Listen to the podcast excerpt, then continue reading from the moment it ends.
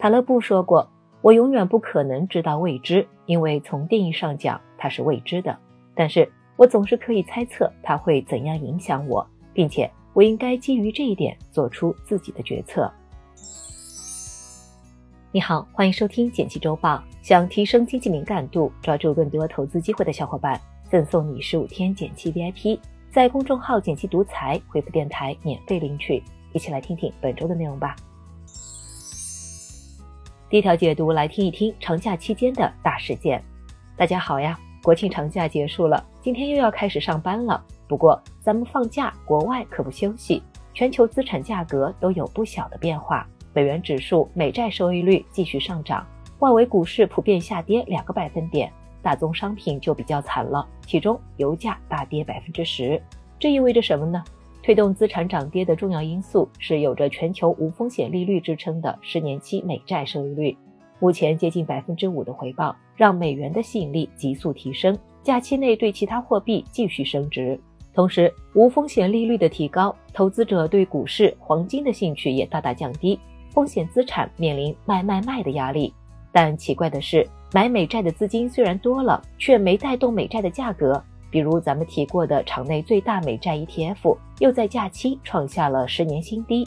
一方面，美债的供给实在太多，美国财政部作为美债的发行方，顶着百分之五的借钱利率，依然步履不停，加快借钱的节奏。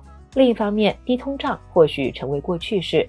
随着部分制造业回流美国，他们面临劳工紧缺的问题，工会议价能力上升，汽车、好莱坞、医药行业都在闹罢工，要加薪。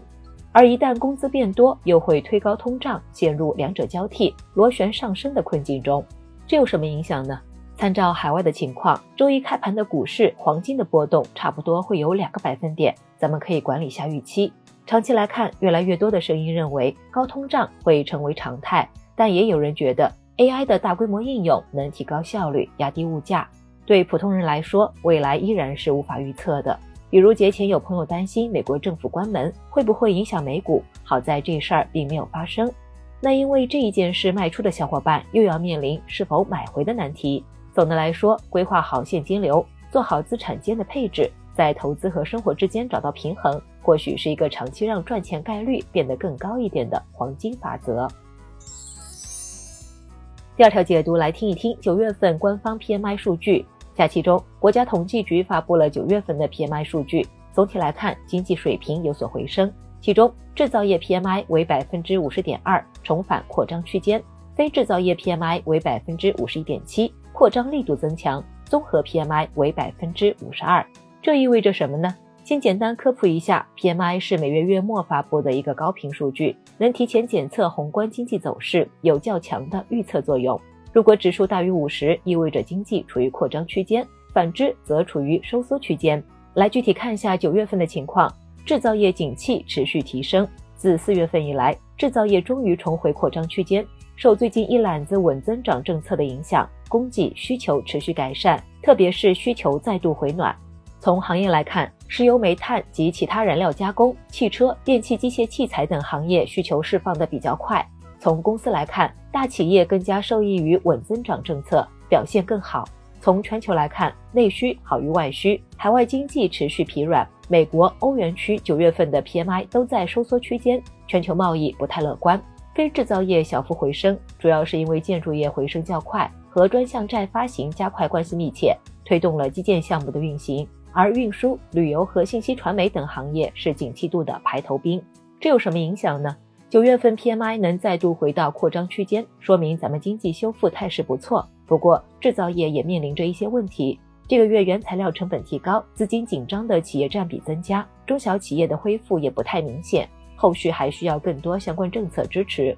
后续需求端有望继续修复，促消费政策加码和线下消费的逐渐恢复，有助于服务业维持在扩张区间，基建也有望继续恢复。但房地产市场持续低迷，拖了不少后腿。投资上，随着基本面向好，也有助于市场表现，但还是要看政策效果如何。可以关注下三季报业绩改善预期比较强的方向。第三条解读来听一听国庆假期中吃行游玩乐各方面的数据。十一黄金周一向是观察我国经济活力的重要窗口，这次中秋国庆双假齐放，再加上亚运会热潮，消费市场一片红火。这意味着什么呢？这次的十一假期多了一些新的特色。具体来看，首先以吃为核心的味蕾游受到热捧。美团数据显示，全国餐饮堂食消费规模较二零一九年同期增长百分之两百五十四。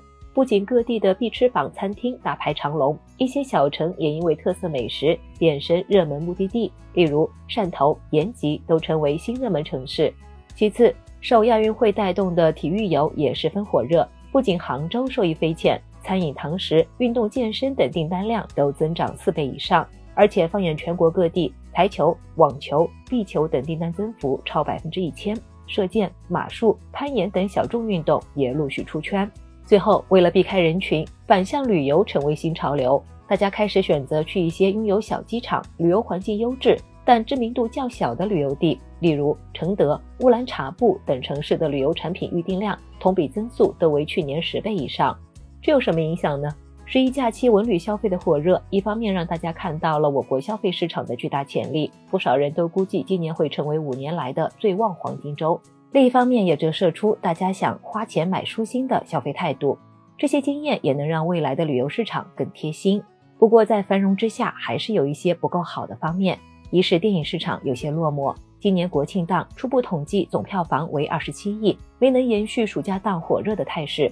这一方面是因为暑期档一定程度上透支了大家的观影热情，另外也是因为影片本身质量不佳，没有实现逆袭。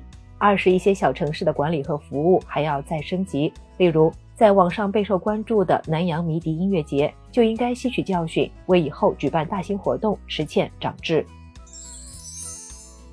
来看其他值得关心的事儿，诺奖奖金增加。